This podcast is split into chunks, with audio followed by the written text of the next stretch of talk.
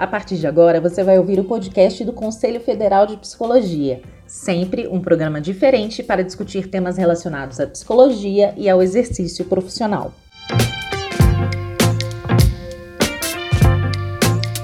Nosso programa de hoje é dedicado ao lançamento das referências técnicas para a atuação de psicólogas e psicólogos na rede de proteção às crianças e adolescentes em situação de violência sexual. Para contribuir com esse debate, convidamos a presidente do CFP, Ana Sandra Fernandes, as conselheiras do CFP, Célia Zenaide e Marina Delponivas, a presidente do Conselho dos Direitos da Criança e do Adolescente, o CONANDA, Iolete Ribeiro, e a psicóloga Fernanda Menezes, que participou da elaboração das referências.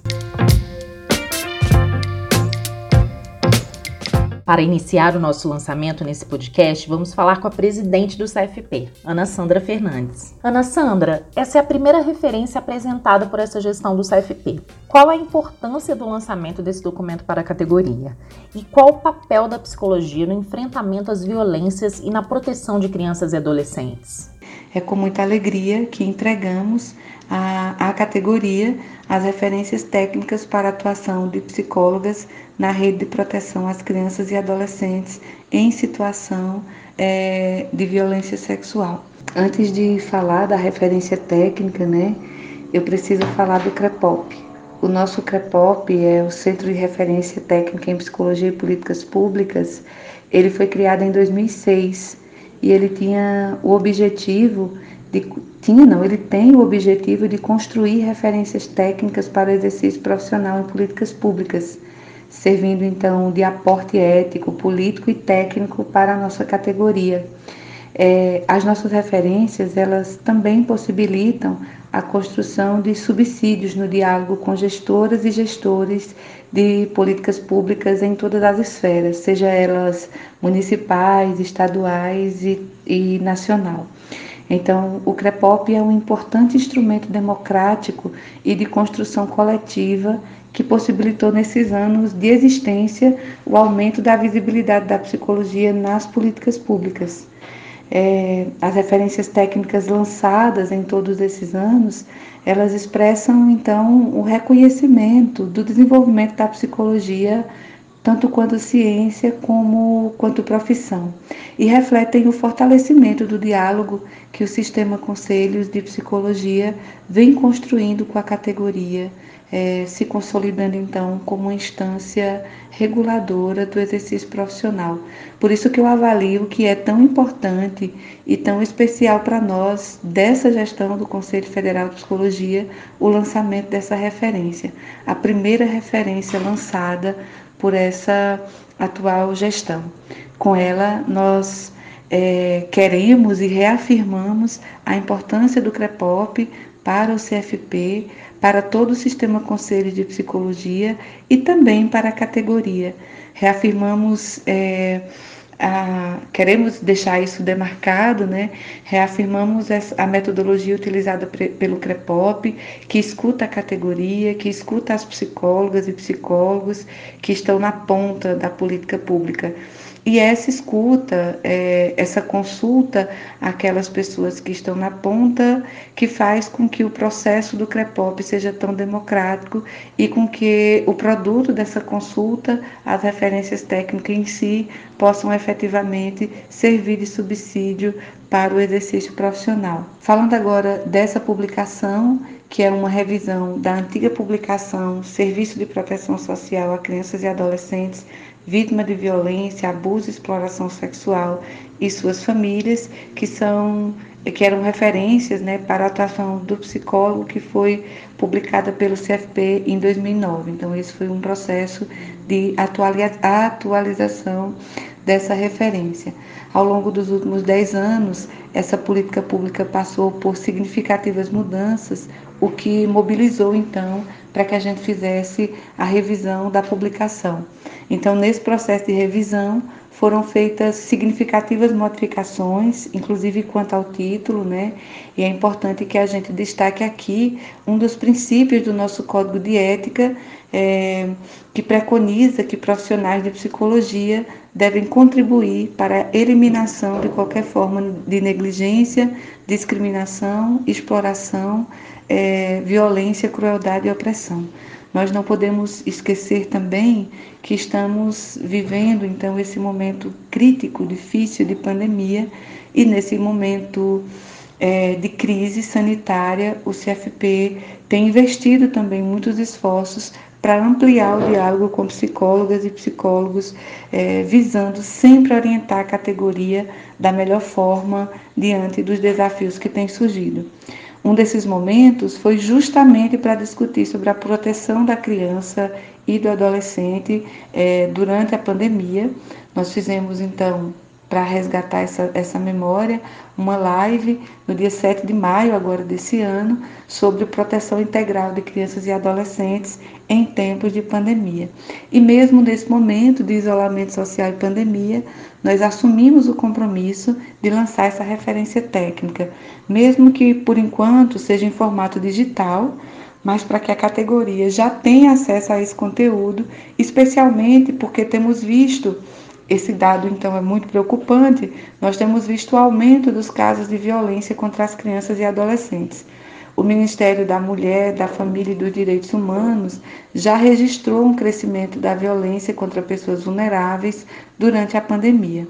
E, de acordo com os dados da ouvidoria do Ministério, somente nesse período de pandemia, até o começo de maio, já foram registradas é, cerca de 9.600 denúncias. Desse total, 6.674 denúncias são em relação a pessoas socialmente vulneráveis.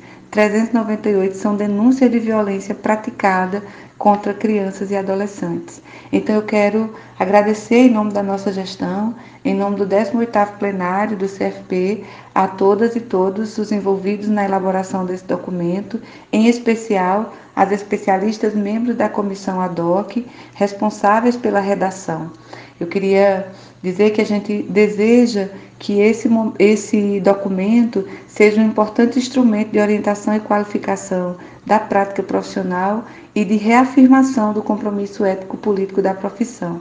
É, que ele possa auxiliar os profissionais e estudantes é, no trabalho do sistema de garantia de direitos de crianças e adolescentes, construindo práticas de proteção integral e promoção de direitos humanos.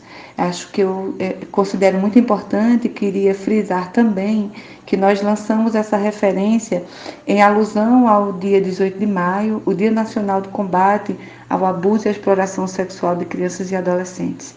É, no Brasil, a prevenção e o enfrentamento a esse grave problema, eles vão demandar a articulação de ações intersetoriais com o objetivo de proteger as vítimas e responsabilizar os agressores, bem como de conscientizar a população sobre formas de identificar e também de como denunciar esses casos suspeitos. É, a infância e a adolescência, nunca é demais lembrar, são fases especiais de desenvolvimento do ser humano.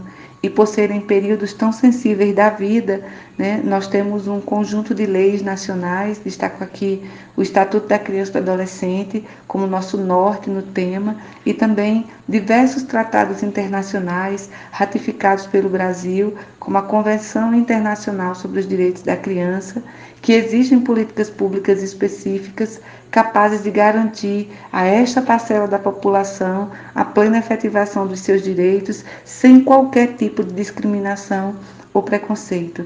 É, o Conselho Federal de Psicologia compreende que, apesar de toda a mobilização e de todos os avanços conquistados com muita luta até aqui, a plenitude desses direitos ainda está muito longe de ser uma realidade. E os motivos eles são muito variados, né? Nós somos uma sociedade enorme, é, diversa, plural e que foi sendo constituída com desigualdades estruturantes que vão perpetuando violações de direitos ainda nos dias de hoje. E essas violações, elas atingem drasticamente, sobretudo as pessoas em maior situação de vulnerabilidade, é, aquelas que foram negligenciadas pelo Estado e está entre é, queria destacar muito isso, né, que está entre os papéis da psicologia e fundamentalmente dessa nossa gestão enfrentar e contribuir é, é, para a superação de todas as formas de desigualdades. é, desigualdades, violências, sobretudo aquelas que afligem as pessoas mais vulnerabilizadas na nossa sociedade. E aí, como exemplo que nós estamos destacando aqui, nossas crianças e nossos adolescentes. E é dentro desse compromisso e desse papel da psicologia que lançamos e apresentamos à categoria e à sociedade esta referência técnica para debater a importância da construção de políticas e planos é, de proteção a crianças e adolescentes e jovens em situação de violência, é, fornecendo subsídios para a prática profissional da psicologia de forma cientificamente embasada. Ana Sandra, o tema da infância é muito importante para a psicologia. Gostaria que você comentasse a escolha do CFP para presidir o Conselho Nacional de Direitos da Criança e do Adolescente, o CONANDA.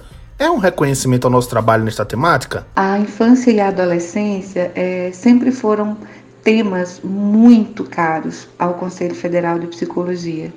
Né? O CFP acho importante fazer esse resgate. Já acompanho o trabalho do Conanda há algum tempo.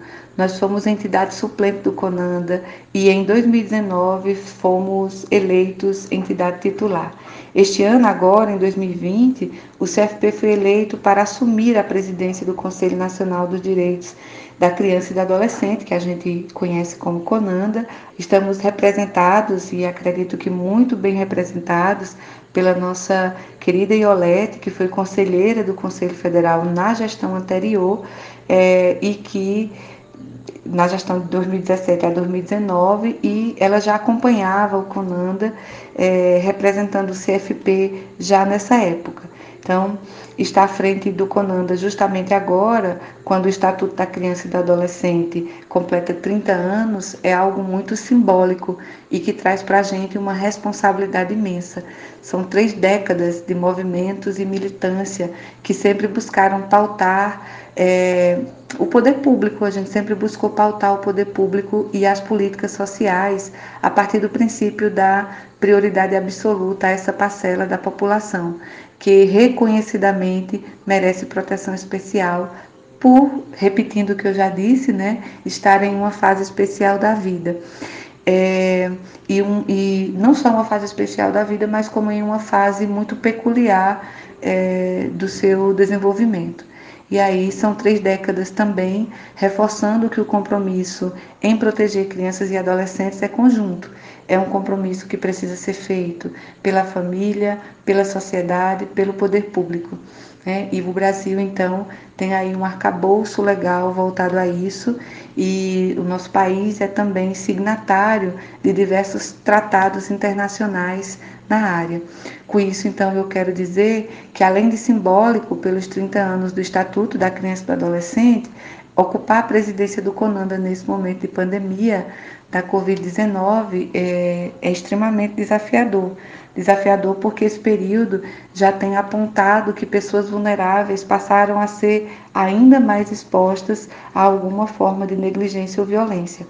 Sobre isso, eu quero chamar atenção para um conjunto de recomendações que o CONANDA expediu agora em abril, solicitando às autoridades governamentais que implementem, no âmbito econômico e social, medidas emergenciais de proteção à infância e adolescência, enquanto e que isso seja feito enquanto durar é, a pandemia. A implementação das medidas sugeridas pelo CONANDA, elas vão seguir tanto no sentido de mitigar a transmissão comunitária, né, do coronavírus, quanto também na direção de garantir o direito à vida e à saúde de crianças e adolescentes, considerando aí a aplicação dos recursos orçamentários imprescindíveis e sendo necessária, inclusive, a suspensão. É, ou a revogação daquilo que a gente tem insistentemente colocado nos nossos diálogos, das nossas pautas. É, a gente precisa urgentemente da imediata suspensão ou revogação da emenda constitucional é, 95 de 2016, que congelou por 20 anos os investimentos em políticas sociais. E aí impacta, impacta esse congelamento, essas, é, ela impacta diretamente sobretudo na saúde e na educação. Então, outro destaque que eu quero fazer é que o CFP sempre esteja, teve é, atento a esse importante papel desempenhado pelo CONANDA, né, reconhecendo o colegiado como espaço plural, estratégico e democrático de participação social e que tem a função primordial diante da elaboração de políticas públicas na promoção, proteção e defesa dos direitos da criança e adolescente. Né?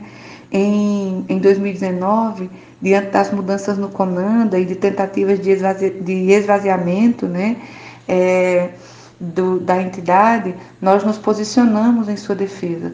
Nós reforçamos que a participação da sociedade civil no CONANDA é fundamental para garantir o monitoramento e a efetividade das políticas públicas para a infância e para a adolescência. Então, ah, de modo geral, o que eu quero reforçar é que, à frente do CONANDA, o CFP demonstra o compromisso da categoria com a pauta da infância demonstra a preocupação em relação à necessidade de assegurar que o sistema de garantias e direitos funcione bem para atender a contento a essa parcela da população em todas as regiões do país. Então, só para finalizar, destacar que o nosso plenário, e aí no nosso plenário a conselheira Marina é, é, é responsável pela pauta, né? A gente está atento, alerto e, e junto aí com o Conanda na luta incansável para que sejam efetivados é, e garantidos os direitos das crianças e, da, e dos nossos adolescentes. Agora vamos falar sobre o CREPOP com a conselheira do CFP, Célia Zenaiden. Célia, você pode apresentar para a gente como funciona o CREPOP e por que escolheram revisar as referências técnicas? O CREPOP é uma ferramenta estratégica do sistema Conselhos na produção de orientações para a categoria e construídas com a categoria.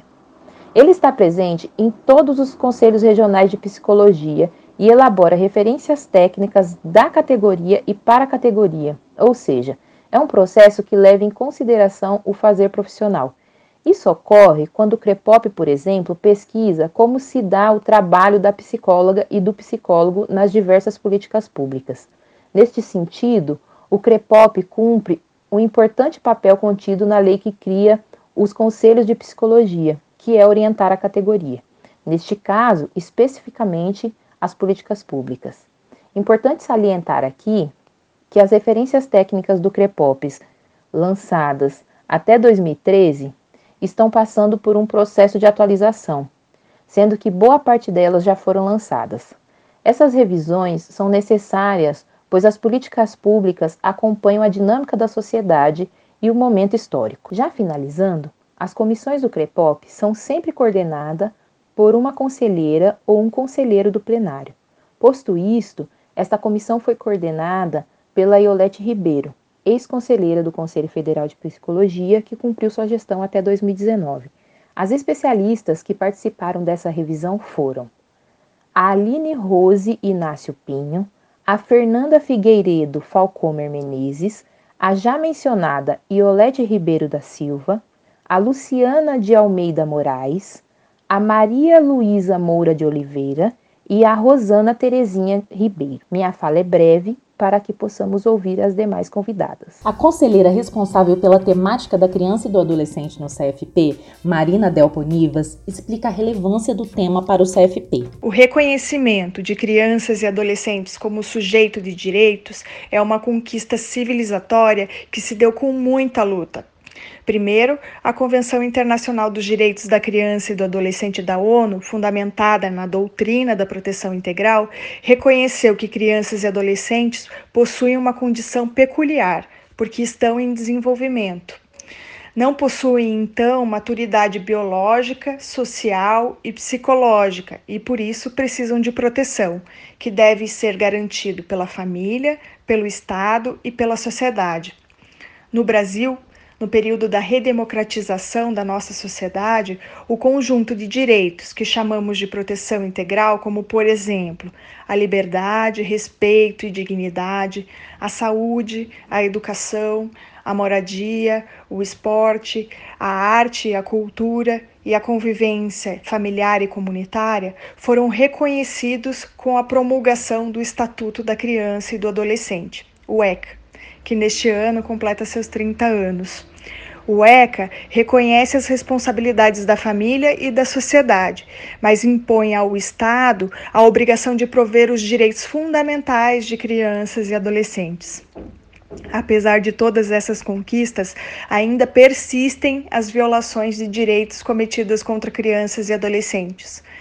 O ataque às políticas públicas, com cortes orçamentários e perspectivas que retomam a concepção do Código de Menores como um caráter assistencialista e punitivista, que culpabilizam as famílias e desresponsabilizam o Estado, ameaçam os direitos de crianças e adolescentes.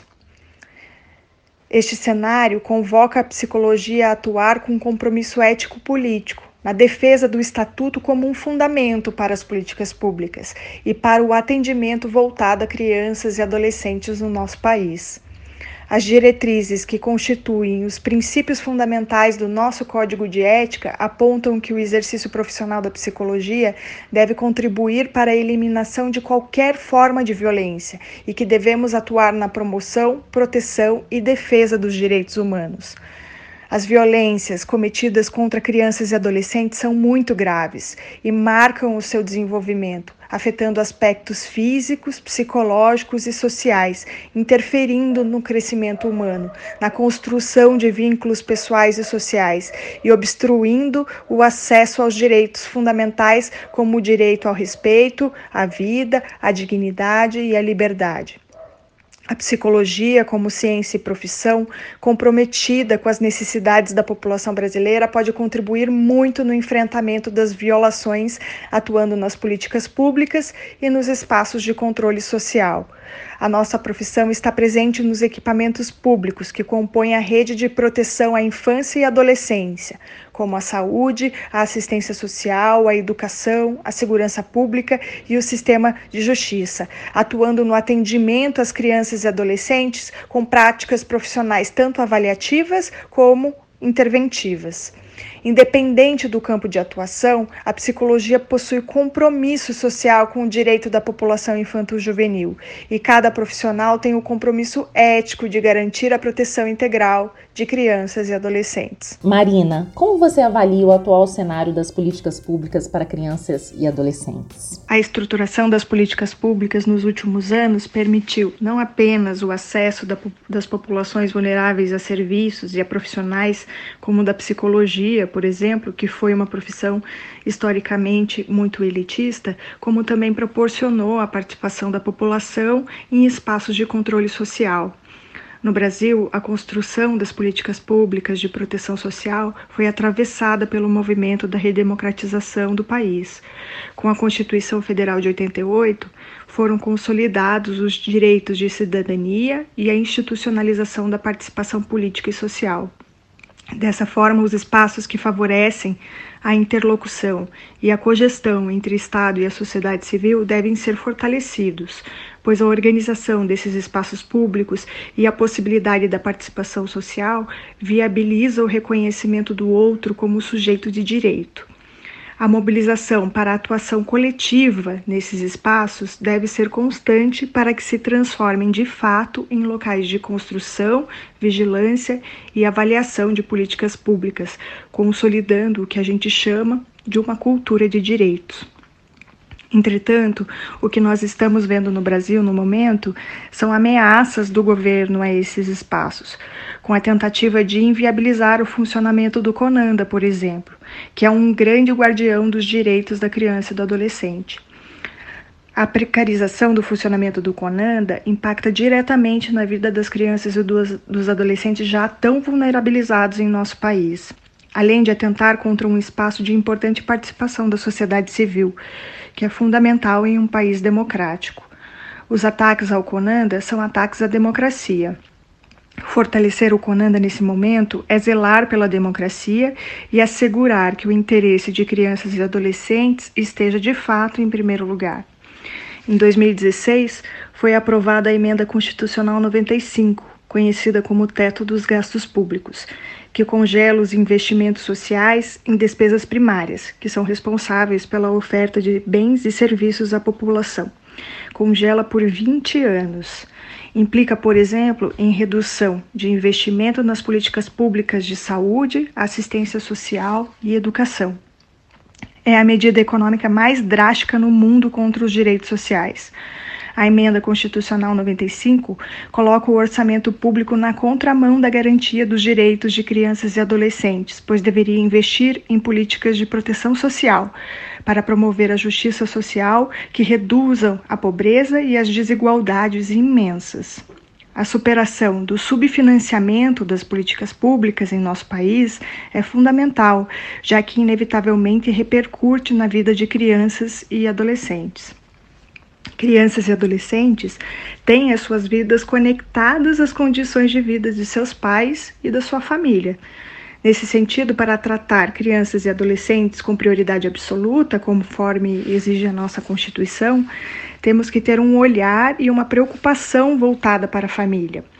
A família precisa ser fortalecida pelas políticas estatais estruturantes com ações que ofertem segurança e apoio para os membros das famílias, especialmente as mais vulneráveis.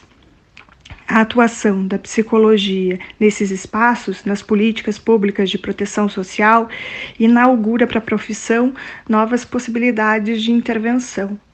A psicologia pode contribuir, por exemplo, para que nos processos de implementação de políticas públicas sejam assegurados espaços de debate, reflexão das subjetividades, considerando sempre os aspectos sociais e culturais que envolvem as dinâmicas familiares. A atuação profissional deve superar discursos e práticas autoritárias, de controle, normatização e poder sobre as famílias. Essas recomendações técnicas que nós lançamos hoje apontam uma perspectiva que compreende crianças, adolescentes e suas famílias como sujeitos de direitos, uma vez que ao longo das, da nossa história as intervenções voltadas para esse público sempre foram marcadas pelo assistencialismo e pelo punitivismo aponta principalmente que é fundamental aos profissionais que atuam neste âmbito das políticas públicas a necessidade de ultrapassar falas e ações estereotipadas e preconceituosas que viralizam o discurso da não adesão das famílias aos encaminhamentos propostos. As situações de violação de direitos são estruturais e marcadas por aspectos históricos e culturais, tais como a submissão, a discriminação, a falta de acesso a serviços e as políticas públicas. Ações desenvolvidas por programas que são pontuais e fragmentados podem auxiliar na naturalização das violações contra crianças e adolescentes, não contribuindo para a reparação dos direitos violados avaliações profissionais que são descontextualizadas e que caracterizam famílias como aptas ou não aptas a cuidar e proteger de seus membros, a partir de um modelo normativo, tornam as famílias alvo de intervenções que tentam adequá-las a um padrão tido como funcional, como o normal. No entanto, foi o Estado que não protegeu essas famílias e os seus direitos. Por isso, nós falamos que estas práticas culpabilizam as famílias, especialmente as pobres, e desresponsabilizam o Estado. Essas ações que não reconhecem o contexto social das famílias e promovem atendimentos baseados em julgamentos ligados a valores pessoais e que não se conectam ao cotidiano e à realidade das pessoas e das famílias e da comunidade dificultam que as famílias e as pessoas atendidas reconheçam esse processo como parte da sua história, o que pode resultar então né, na não adesão aos atendimentos e às intervenções propostas. É necessário romper com esta lógica centrada no problema individual. E essas referências apontam então a necessidade de uma adoção de ações voltadas para as necessidades das famílias e dos indivíduos para que de fato a gente possa garantir direitos. A presidente do Conanda, Iolete Ribeiro, participou da elaboração do documento. Iolete, você está atualmente como presidente do Conanda, representando o CFP. Como essa referência que estamos lançando dialoga com as recomendações do Conanda sobre o tema? As referências técnicas para atuação de psicólogas na rede de proteção às crianças e adolescentes em situação de violência sexual, é, elaborada no âmbito do CREPOP, do Centro de Referência Técnicas, é, tem um embasamento na, no marco legal da proteção integral à infância e adolescência no país. Então, a sustentação das concepções básicas desse documento tem é, sintonia com as recomendações do CONANDA para o enfrentamento à violência sexual. Nós destacamos em especial três documentos: o Estatuto da Criança e do Adolescente, a Convenção dos Direitos da Criança da ONU e o Plano Nacional de Enfrentamento à Violência Sexual, que foi aprovado no âmbito do CONANDA pela primeira vez há 20 anos atrás. Então, esses três documentos são documentos base para intervenção nesse, nesses casos, para o funcionamento dos serviços, é, para a organização de toda a rede de proteção. E o primeiro eixo das referências técnicas, que é o eixo da dimensão ético-política frente às violências contra crianças e adolescentes, utiliza esse marco legal para construir a, as bases da intervenção e da presença da psicologia é, nesses contextos. Isso expressa um compromisso da psicologia com os direitos humanos de crianças e adolescentes em especial do Estatuto da Criança e do Adolescente, nós destacamos a importância da compreensão é, de que crianças e adolescentes são sujeitos de direitos, né? então, portanto, tem uma série de garantias que devem ser é, sustentadas pela, por, por políticas de Estado na é, definição dos direitos essenciais né, de crianças e adolescentes no país, são colocados também alguns princípios. E um princípio muito importante é o princípio da prioridade absoluta. Isso significa que uh, no planejamento das políticas, os gestores públicos devem priorizar a atenção à infância e adolescência. E, e essa prioridade ela se traduz em orçamento público, né, investimento em serviços que atendam crianças e adolescentes, é, na estruturação de equipes técnicas especializadas para a oferta desses atendimentos, no acesso à formação continuada para essas equipes e também na garantia de condições adequadas de funcionamento para todos os serviços que integram a rede de proteção à infância. Então, a, o país ele vai respeitar esse preceito constitucional da prioridade absoluta quando oferecer cuidado e proteção adequadamente a crianças de todas as classes sociais, de todos os grupos, é, de toda a diversidade presente no nosso país. Um segundo documento que a gente eh, destaca é a Convenção dos Direitos da Criança da ONU, que foi ratificada pelo Brasil com força de texto constitucional. E no documento das referências técnicas, é, há uma reflexão sobre isso, né, apresentando a importância desse documento para o país, a importância dos princípios que estão colocados na convenção, né, em especial o direito à sobrevivência, a garantia né, das condições de que essa sobrevivência ela deve se articular também a uma vida com qualidade, né, ao acesso a vários direitos que vão é, propiciar essa proteção integral né, e o princípio do superior interesse da criança. É, então, toda vez que pensamos na oferta de serviços de enfrentamento à violência, nós devemos pensar é, ancorados nesse marco legal, em especial nesses dois documentos, né, e consequentemente na Constituição Federal também, é, porque eles é, é, que dão a base, eles estabelecem quais são os direitos e quais são as obrigações por parte do Estado, da sociedade, é, para é, dar vida né, e garantir concretude para esses direitos que estão expressos nesse marco legal. Um terceiro documento que a gente destaca e que mostra essa sintonia do texto das referências técnicas com as recomendações do CONANDA é o Plano Nacional de Enfrentamento à Violência e Exploração Sexual.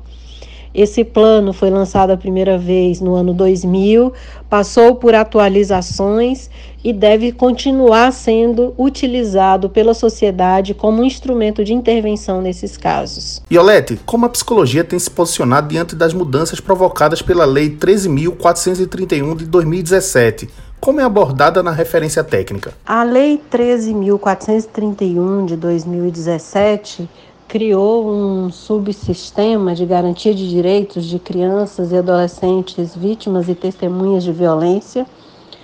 É, essa lei ela foi regulamentada pelo decreto 9.603 de 2018 e a psicologia se debruçou sobre todos esses documentos a partir do sistema conselhos, produziu uma nota técnica sobre a lei, apontando alguns questionamentos importantes para a qualificação e o aprimoramento dos serviços que integram a rede de proteção e com uma preocupação essencial com a proteção e o cuidado a crianças e adolescentes. A discussão a partir dessa, dessa lei que propõe que a forma de atendimento é, se resume a dois procedimentos, né? A escuta especializada ou o depoimento especial. Ela sofre várias críticas, é, em primeiro porque há uma redução é, dos procedimentos, das intervenções que podem ser realizadas na rede de proteção. Há muitas vezes uma confusão entre o que se deve fazer nas políticas públicas e o que se deve fazer no âmbito da segurança pública ou do sistema de justiça.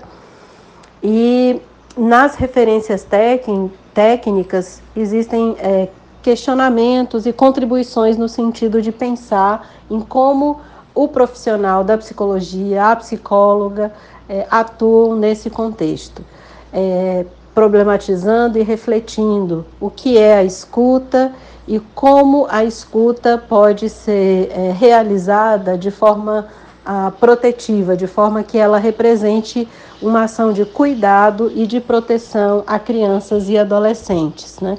Lembrando sempre a importância de considerar o contexto e todas as intervenções em relação às relações hierárquicas, a, ao lugar né, de onde é, se fala, em que a atuação é construída, quem são as pessoas que participam de todo esse processo.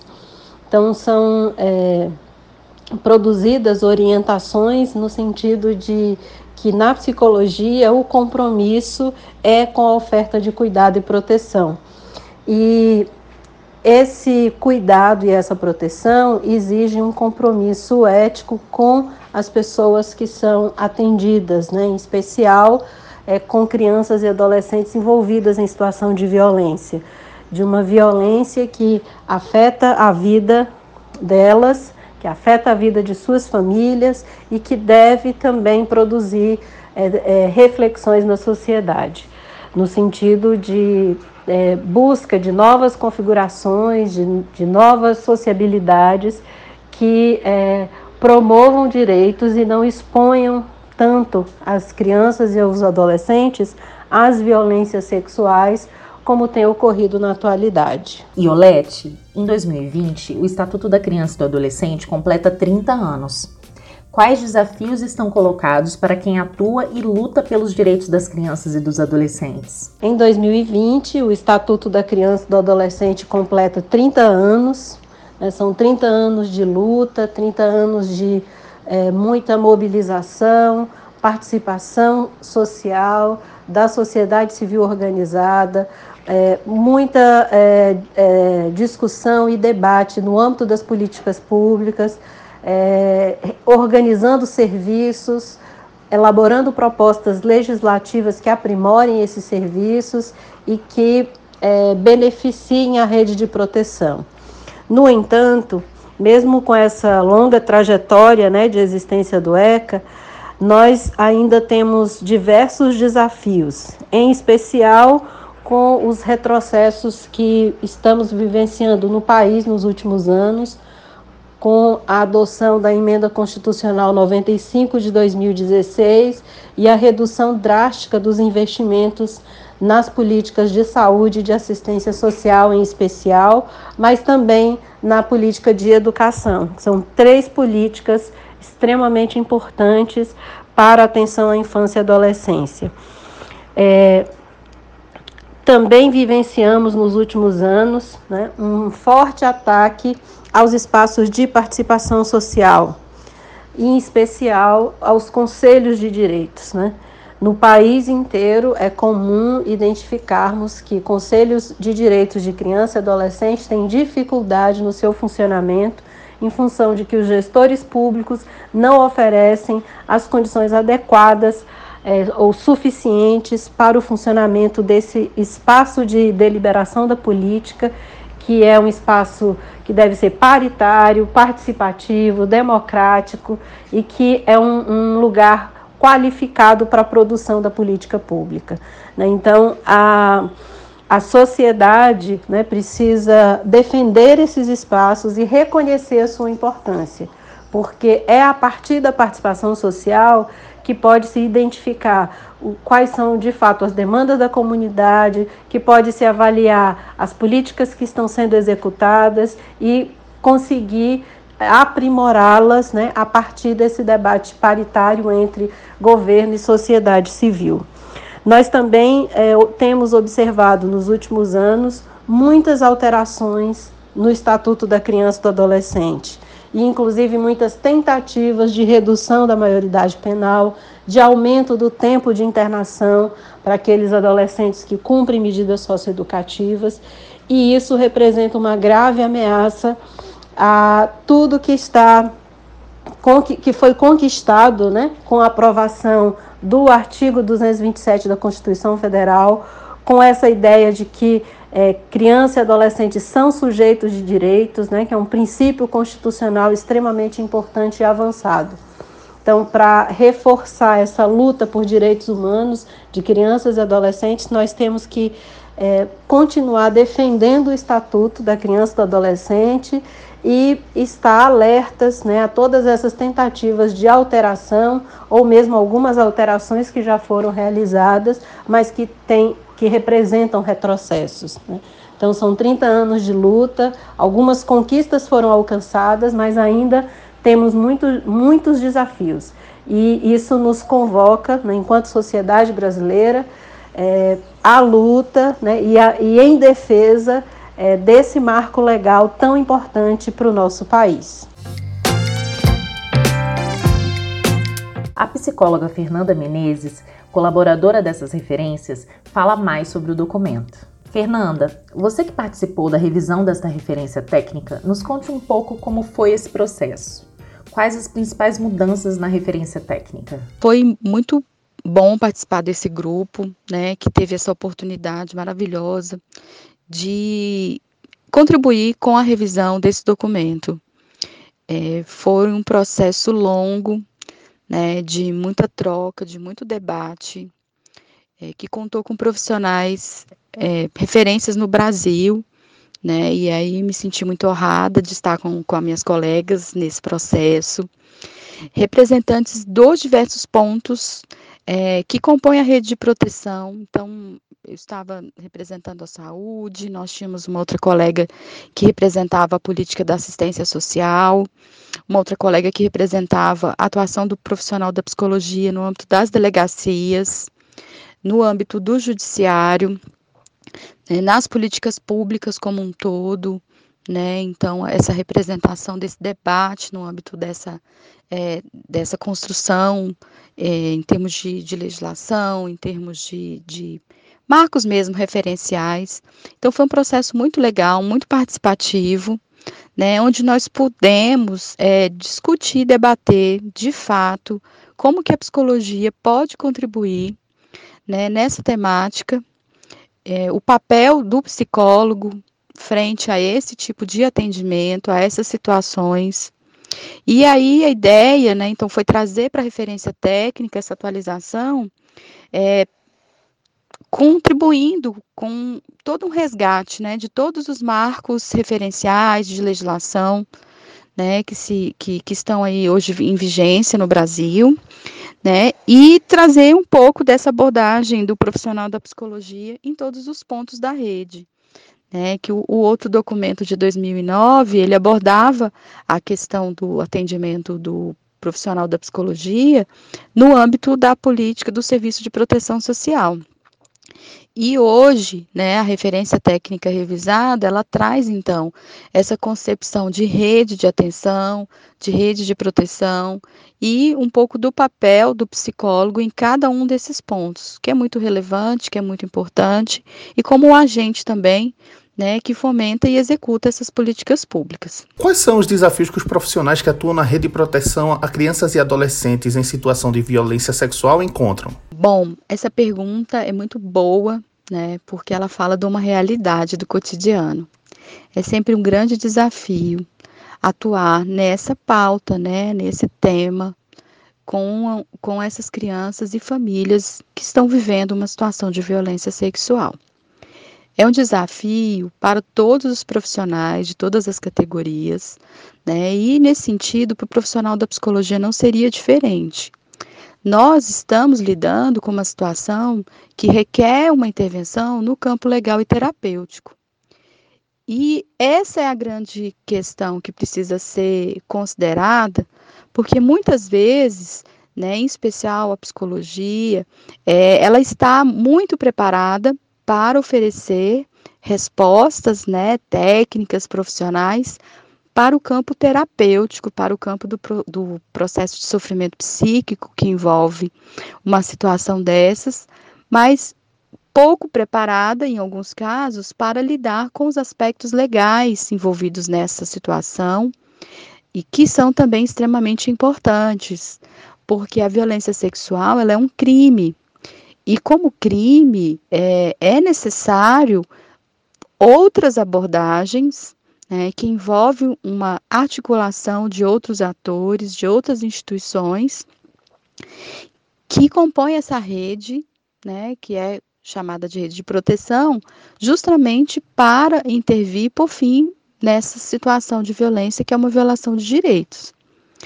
Então, nesse sentido, o desafio é enorme, porque nos coloca no centro de um debate, de uma atuação da psicologia, que envolve temas relacionados a sigilo profissional, né, qual é o limite da atuação, é, nos coloca numa situação de ter que conhecer sobre a legislação, né, sobre é, o fluxo de proteção. Então, quando eu identifico um caso, quem eu chamo, quem eu peço ajuda, né, para estar comigo nessa situação. Então, os desafios são enormes, são cotidianos, sim, né, as situações de violência, né, entre familiares, elas nos impõem várias barreiras, é, dizem de uma complexidade muito grande e realmente é, coloca numa situação em que o profissional precisa estar preparado para atuar, fazendo uso da técnica especializada, né, com foco no atendimento e na proteção. A intervenção para por fim as situações de violência sexual demandam é, atuações da rede em três eixos, que são o eixo da denúncia, o eixo do atendimento e o eixo da responsabilização. O profissional da psicologia hoje, ele tem campo de atuação nessas três esferas. Né? Então, ele é um agente da rede de proteção, ele pode estar envolvido em situações de denúncia com essa atuação é, no campo das políticas públicas é, da assistência social, da saúde, onde essa revelação dessa violência pode chegar para ele, né? E ele precisa saber atuar quando ele escuta, né, de forma especializada uma situação de violência sexual, como proceder à denúncia. A denúncia é muito importante porque ela é o, o, marco que põe fim, interrompe, rompe com o segredo daquela situação. E dá à família a oportunidade né, de receber todo esse atendimento do ponto de vista da rede né, de proteção, receber a intervenção da delegacia, da justiça, com o objetivo de interromper essa violação de direito, mas também de oportunizar reflexão sobre como essa violência entrou nessa família e como mudar isso para interromper o ciclo da violência, porque existem também os aspectos transgeracionais relacionados a esse tema. Então, é muito importante, né, e uma forma que o profissional da psicologia pode utilizar para romper com esses desafios é se capacitar, né? Então é preciso que o profissional esteja é, sempre buscando conhecimentos relacionados a esse tema, conhecer sobre a legislação atual, conhecer sobre as metodologias de intervenção, né? Então, temos muitas né, publicações aí científicas de metodologias de atendimento, de técnicas de entrevista, de como abordar essas situações, dos impactos na saúde física e mental. Então, temos aí um amplo né, arcabouço de publicações que podem nos ajudar nesse aspecto do, do conhecimento mesmo técnico. Ele precisa também é, identificar é, quais são as habilidades que ele precisa ter para estar nessas situações. Então, qual, como pode ser feito o acolhimento a uma situação dessa quando é revelada num, num, num atendimento psicológico, né? Qual, qual, qual seria a melhor atuação dele nesse momento? Como conversar com a família? É importante ter em mente que, que a atuação da psicologia e é, envolve não só a, vítima em si, mas a família também, porque esse é um problema que em 84% dos dados do Brasil ele é intrafamiliar, então precisa de abordar a família, né? Precisa abordar a família. E então ele está respaldado de todas essas é, informações e conhecimentos necessários para ele conseguir estar diante de uma situação dessa que tem uma carga afetiva enorme, né, que gera também impactos no profissional que escuta, né, se mantendo numa posição de ajuda, numa posição de ajuda ativa, numa posição de ajuda que sabe estar articulado em rede e que sabe é, contribuir com o seu conhecimento, com o seu saber, dentro do seu limite de atuação, né, para proteção dessa criança, dessa família. Então, eu penso, né, por fim, que a referência técnica se propôs a ser esse instrumento de apoio, de trabalho, né, para o profissional da psicologia, que se propôs a trazer a, a, aos colegas essa reflexão, né, que para atuar nessa área, uma das primeiras coisas a se fazer é identificar onde se está, né, qual que é o meu ponto da rede, que política pública eu estou aqui representando, né, nessa grande rede de proteção? E a partir disso, qual é a atuação que se espera de mim nessa política pública? Né? Se, se é um profissional da, do, de consultório, né, de, de, de clínica privada, como que eu posso contribuir nessa temática? Né? Como que eu posso atender e proteger essa família, essa criança? E então é, é importante é, e nós buscamos trazer isso, que a abordagem ela tem que ser intersetorial, interprofissional e interdisciplinar, né? Porque o tema da violência sexual de crianças e adolescentes na, na psicologia ele vai além de uma discussão que, que, né, que, que é para além do sofrimento psíquico apenas, ou dos impactos emocionais, dos impactos impactos cognitivos, impactos é, neuro, neuro, neurobiológicos, enfim, né? Mas que é importante e vai demandar de todos nós essa atuação com outros campos dos saberes, né? Então, com o campo social, com o campo jurídico, com os colegas da assistência social, do direito, da pedagogia, né? E que é importante criatividade, que é importante abertura, porque cada caso vai ser um caso e cada caso vai demandar uma atuação muito provavelmente muito diferente daquelas outras, né? Mais que nós, enquanto psicologia, enquanto ciência, temos esse compromisso, né? Temos bases teóricas fortes, né? Que nos, nos colocam, né? Com uma atuação profissional, com uma, uma atuação técnica e ética.